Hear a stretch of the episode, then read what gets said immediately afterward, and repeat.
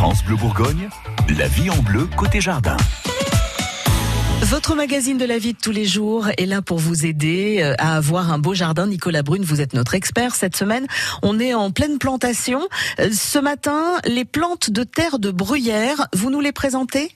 Les plantes de terre de bruyère, c'est des, des plantes qui sont pas vraiment euh, faites pour nos pour notre pour nos, nos sols calcaires. Ah oui, plutôt- donc nous, on n'a pas du tout de sol euh, de terre de bruyère ici. Il y a quelques endroits dans le Morvan, mais chez nous, euh, on est plutôt dans des sols calcaires, donc on a euh, des pH à 7-8, alors que les plantes de terre de bruyère, ce sera plutôt euh, des pH à 5, euh, 5-6, donc c'est vraiment de la- des, des sols acides, alors que nous, on est vraiment Ouais. très calcaires.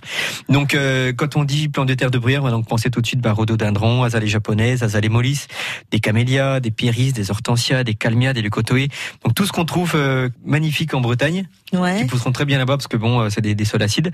Ça a un petit peu plus de mal à pousser chez nous, donc on va faire euh, tout ce qu'il faut pour pour le planter. Oui, parce que quand vous dites ça aura un peu plus de mal, ça veut pas dire que c'est impossible. Non, non, c'est sûr que si on les plante directement euh, dans, nos- dans nos sols, on va planter par exemple un rhododendron dans notre sol, il va faire, allez, quand tout va bien, il va faire, il va faire un an.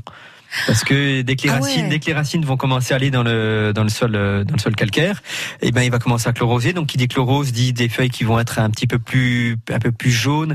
Euh, quand des, des feuilles sont bien chlorosées, c'est vraiment l'exemple type, c'est l'hortensia. Une feuille chlorosée d'hor- chlorosée d'hortensia, c'est une feuille qui va être toute euh, toute jaune avec les nervures bien vertes. Ça c'est la chlorose sphérique. En fait, euh, l'hortensia ou toutes ces plantes là, on n'arriveront pas à, à comment dire à assimiler le calcaire, le, le fer qui est dans le sol. Donc ils vont donc être complètement bloqués. Donc on va donc avoir des plantes complètement euh, chlorosées. Euh, donc voilà, c'est vraiment des plantes qui auront vraiment du mal à pousser dans les sols calcaires et même pas qu'elles ont du mal, c'est qu'elles vont finir par dépérir à la longue. Bon, il y en a certains qui pourront aller, euh, comme par exemple l'hortensia éventuellement, euh, il va chloroser, on pourrait mettre un petit peu de- d'engrais pour un petit peu le, le limiter. Mais par exemple, vous mettez un- une azalée ou un rhododendron un camélia en plante euh, en, en sol calcaire, c'est l'échec garanti. Mais alors comment ça se fait qu'on nous en vend si euh, si c'est pas fait pour euh, pousser dans nos régions? Ben, on y vend parce qu'il y a une, gro- une grosse demande là-dessus, parce que Bah souvent oui, les gens ils vont en Bretagne, ils voient des magnifiques euh, Bah oui, mais si ça crève au bout d'un an chez soi, c'est pas terrible. Eh ben, on peut les planter, mais il y aura des, des choses à faire euh, bien particulières que je vous expliquerai. Bon, bah vivement euh, les explications. hein. Je crois qu'on va être obligé de revenir sur le sujet demain matin.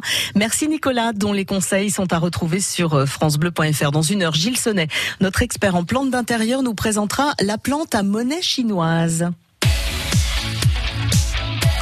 Bleu Bourgogne.